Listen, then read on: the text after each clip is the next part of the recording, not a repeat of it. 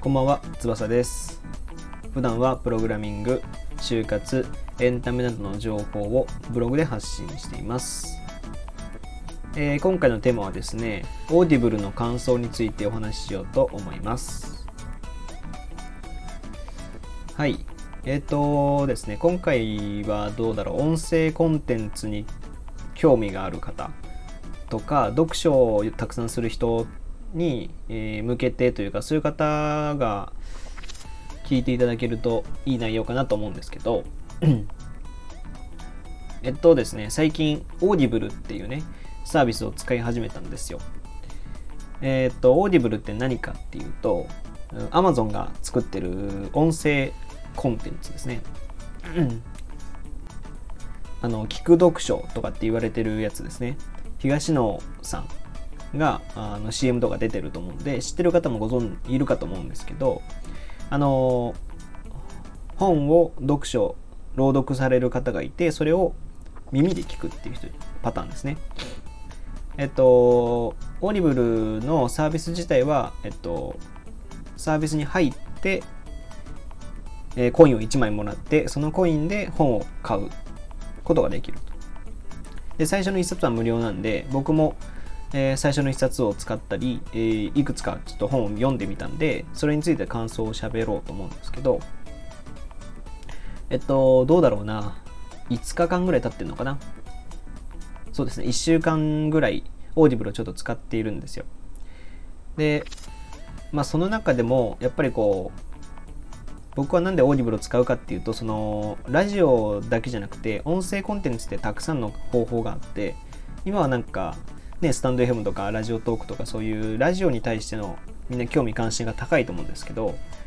僕はもう一つにこう本の読書っていうかね音声のコンテンツっていう部分で、えーなんか新しいものが出てくるんじゃないのかなっていうのはずっと思ってたんですよね。で Audible も、え23年前かな。1年2年前ぐらいからできてできてて興味はずっとあったんですけど僕が本読まなかったのでそれまで。なのでちょっと使うには早いだろうなと思ってやめてたんですよ。でここ最近まあ、ブログをご覧になってる方だと知ってるかと思うんですけど、えっと、もう毎月2冊とか、多い時だと3冊ぐらい読んでるんで、まあなんか読書の習慣も徐々についてきたなっていう、そういう感じがしてて、で、まあ、やっと Audible もちょっと使えるかなと思って使ってみたんですよね。で、それでまあ、そのぐらいのレベルで感想をちょっと話そうかなと思うんですけど、詳しくはちょっとブログの方にも書いているので、そちらもご覧いただけるとと思うんですけど、えっとですね、結論を言ってしまうと、 Audible はその当たり外れがすごい大きいサービスかなと思ってて、あの、うーんとね、そうだな、その、まあ、月1冊というか無料でまず1冊をもらえるので試してみる分にはすごいいいと思うんでぜひぜひいろんなサービスというかいろんな本をねこの機会に聞いてみてで合うものがあればあそれを聞いてもらうといいと思うんですけどあの Audible の中でも避けたい本と、まあ、これは多分当たりだろうなっていう本のカテゴリーが僕の中で明確明確になってきててたくさん本読んでみたんですよ。でまあある程度僕の中でこう染み込んだというか試した上でやったん喋るんで割とある程度いい感じであのまとめてるんでうんいい感じだと思うんですけど、えっと Audible で避けたい本の特徴を3つぐらい僕は挙げてて1つ目がまあ小説ですね。実は小説があんまりじゃないかなと思っててその小説って目的がたくさんあってうん僕の目的的に言うとその本が頭に入ってくるかっていう部分で僕は Audible を割と使っている部分があるのでその聞き聞き心地とかそういうものは別に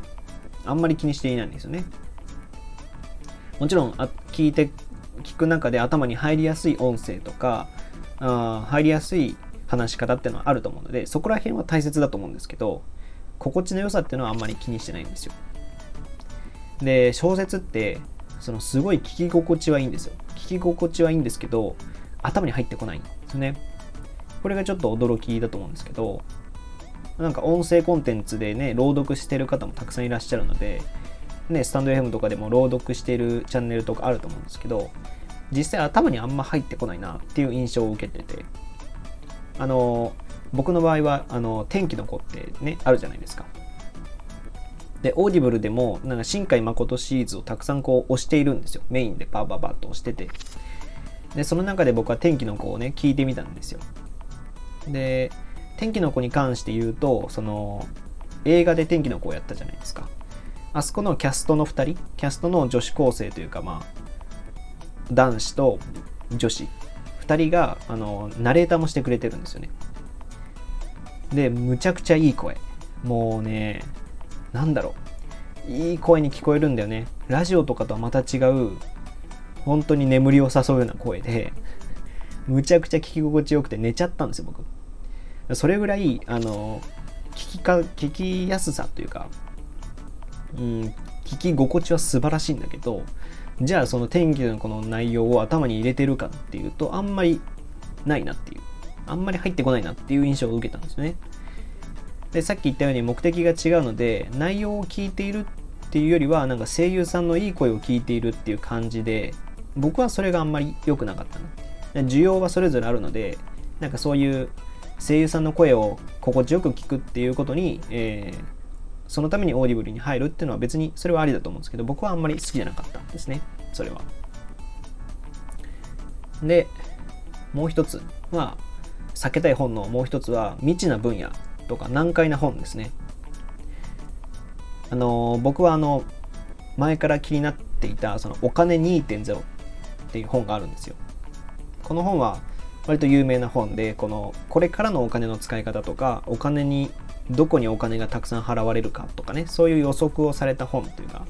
で割とこう名著というかたくさん売り上げている本ではあるんで質は担保されてるんですよ多分。で僕はずっとこう Amazon の欲しいものリストに入れていてで Audible にもあったので聞いてみたんですよ。そしたら全然頭に入ってこなくて。全然頭に入ってこなくてこれ何なのかなって考えた時に、まあ、僕そんなにお金についての知識がないんですよね。うん。まあ、たくさん本読んできてると言いながらもやっぱりまだまだだしそういうお金の本はあんまり読んでなくてブログに関する本とかプログラミングとかあライティングとかね。なんかそういう本はたくさん読んできてるんですけど、あ、特にアートとかねアートの本とかもたくさん読んでるんですけどお金に関する本ってあんまり読んでなかったせいだと思うんでそういう感じでこう未知な分野を新しく読むっていう時にそれは Audible でやってしまうと多分あんまり習得できないというか部分的には入ってきててもなんか全体の流れとして入ってこない感じがしてます。なんでその知識が薄いと音声も頭に入ってこないかなという印象ですね。で逆に、えー、その何冊も読んできててある程度その分野の知識はあるっていう感じ。でもある程度分野の知識はあるんだけど違う角度から本を情報を入れたいみたいなパターンの人。であれば Audible っていうのはすごいいいと思います。あの例えば僕の場合だと卒業論文でアートとか美術に関する本をね、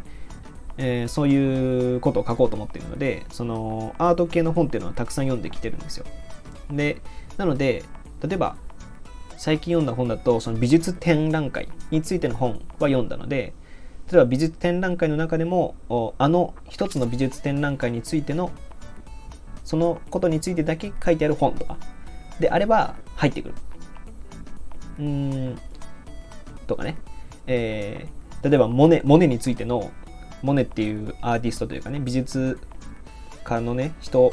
について、もともと僕が知っていて、ゴッホを読むと多分読みやすいとか、そういう感じで活用するには多分いいと思います。ただ、新しい分野を、その新しくここで本を読むっていうのはちょっと本を読むというか本を聞くっていうのはちょっと向かないのかなと思ってます。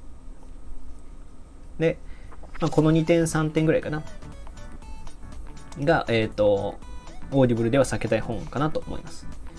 ちょっと時間があれなんで、ちょっと適した本の特徴をちょっと駆け足で喋ると、えっ、と、初学者向けの本ですね。初学初学者向けの本は割とこう、 Audible でも適してるのかなと思ったりしてます。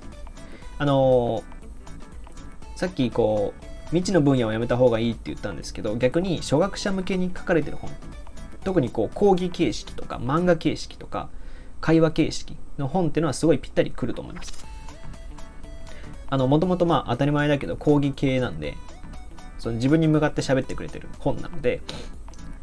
えっ、と Audible で聞く分にはすごい聞きやすいんですね聞きやすいし分かりやすく喋ってくれてるので頭にも入り入りやすいっていう感じで、僕一番好きなので、嫌われる、嫌われる勇気っていう本がね、あるじゃないですか。アドラー心理学のね。で、あの本は僕はすごい好きなんですけど、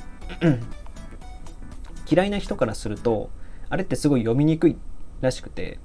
まあ、会話形式でこう青年と哲学者みたいなね、まあ、青年と先生みたいな感じでずっと青年がえー、これってどうなのって聞いて、先生がこれってこういうことだよ、アドラー心理学で言うとこういうことだよって返すっていうのがずっと続くんですよ。それがすごいまどろっこしいっていう人もたくさんいて、まあ、それは僕もちょっと思った部分ではあったんで、それが逆に Audibleでこう、話してくれると逆に頭に入るというか、うん、なんだろうな、漫才を聞いてる感じのね、喋り方でずっと喋ってくれるので、すごい聞きやすいですね。なのでぴったりかなと思ったりしてます。あとまあ講義系で言うと池上彰さんとかのね、講義系の本があったりするので、そういうのとか Audibleにぴったりかなと思ったりしてます。で、ラスト、ラストじゃないわ。もう一つは再読本ですね。あの、僕はあのメンタリスト DAIGO さんの知識を操る超読書術っていう本があるんですよね。で、僕それは読んでて、そこの中でよく言われてたのが、反復読書をした方がいいと。だから1回で100%を理解する本の読み方じゃなくて1回で 50%2 回で 80%3 回で100%ぐらいみたいな。そういう読み方をした方があの習得率はいいと。インプットされやすいよと。いうことを書いてあったんですよね。で DAIGO さんもそれはすごい実践しててだからすごい月に何百冊とか読むのはそういう理由らしいんですよ。だ同じような本同じ本を何回も読むからたくさん読んだことになるというふうに言ってて、科学的にもなんか最も効率効率的らしいんですよね。で、僕はまあそれは思ってたというか、反復読書がいいっていうのはまあ頭の中で、その、大悟さんの本を読んで以来ずっとあったんですけど、実際その、なんだろう、 Audibleに出会うまで再読しようっていう気が起きなかったんですよ。うんどうせだったらね、目の前にある新しい本を読んだ方がいい気がするじゃないですか。だからまあ、ずっと知ってはいたんだけどやってなかったんですよね。たださっき言った嫌われる勇気とかそうなんですけど、自分が本当に好きな本、この本はもう自分の中でトップ3とかに入るみたいな本は、Audibleで買って、だ本、もともと本を読んでて買ってて、なおかつ Audibleでも買うっていうやり方して、こう、音声で何回も何回も読むっていう。そういう方がインプットというか自分の中で刷り込まれるかなと思ったりしてます。ただこれは相当ね、好きな本じゃないと多分あんまりくどいというか気持ち悪くなっちゃうと思うのでそこはまあ好きな本じゃないとダメだと思うんですけどあとまあお金もかかってしまうのでどう頑張っても2冊分買わなきゃいけないんでだからまあ安い本を買安く中古とかで買ってそれを何回も聞くみたいな方が効率的というかインプット的にはすごいいいのかなと思ったりしてます。でラストですね。適した能力適した本のカテゴリーなんですけどさっきあの小説はやめた方がいいって言ったんですけど一つだけこのカテゴリーだけはむちゃくちゃいいぞっていうカテゴリーがあってそれはあのライトノベルとか官能小説とかですね。ここら辺むちゃくちゃ多分 Audibleではいいと思います。驚くかもしれないんですけど僕的には多分ぴったりかなと思いました。僕もそんなに普段そんなにというか多分一冊も読んだな読んでないんですけどあの音声がすごいリアルなのでその官能小説とかあのあんまり普段読んだことないんですけどなんかねリアル感がある。官能小説をなんかちょっと色っぽい女性が歌うのあ歌うじゃないあの喋るのでなんかねちょっと色っぽいんですよ。全体的に。でなおかつその観音小説とかライトノベルが好きな人はいてもいいんですけどそのいるその人たちが家の本の棚に置きにくいっていう多分ポイントがあってここが Audibleだとうまく解消されるっていう。やっぱ家の本には置きづらい。人目にはちょっと恥ずかしいっていう人が多いと思うのでそういう人があの音声で、まあ、デジタルでずっと聞くことによっていいのかなって思います。あの実際その本屋にある官能小説の割合より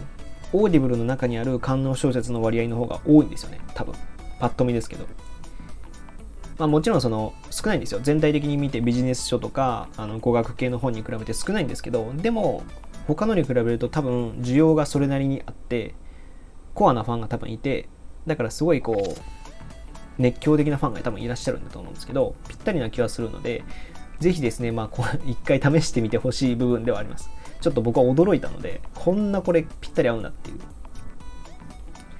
まああの小説普通の小説と違ってやっぱ観音小説とかライトノベルってちょっとこうなんだろうエロさを求めてる部分があるじゃないですか。だからこう小説みたいにこう1から100まで全部理解した上で話を汲み取るっていうよりは一部分一部分でもいいからちょっと色っぽいところが欲しいみたいなそういう感じだと思うのでむしろ官能小説とかライトノベルとかっていうのはこっちの方が適してるのかなと思ったりしてますはいまあこんなところかななんでまとめると、えっ、ー、と、適し、えー、ぴったり、えー、適さない本。うんと、 Audibleでは避けたい本の一つは小説系。で、二つ目は未知な分野とか難解な本はやめた方がいいと。で一方で、 Audibleに適した本の特徴は初学者向けの本、講義講義系とか会話系の本。で、再読本ですね。自分が本当に好きな本を何度も Audibleで聞く。で、3つ目がライトノベルとか小説、官能小説ですね。ここら辺は適した本だよと。で、ちょっと時間が遅くなっちゃったんで、あれなんですけど、えっと、ブログにも上げてて、ブログには、えっと、最初の1冊におすすめの本を5冊紹介しているので、そちらも見ていただけるとと思います。はい。で、まあ気がつくとね、あの、 Audibleって気がつくとすごい読んでるんですよ。聞いてるんですよ。例えばこう僕の場合だとあの洗濯物を取り込むとかねえっと食器を洗ってる時とかそういう時に聞いているといつの間にかこう没頭しているっていう感じなのでその読書習慣を作るにはすごい良かったので、まあ、ちょっと月あと何ヶ月かぐらいはちょっと試してですねやっていこうかなと思いますまあ最初の月1冊無料なんでぜひぜひちょっと試してみるといいのかなと思いますはい。というわけで今回は Audibleの感想についてお話ししてきました。えー、他にもですね、ラジオ以外にも Twitter やバッチャンネルというブログでも発信しているのでそちらもご覧ください。それではまた次回お会いしましょう。翼でした。じゃあね。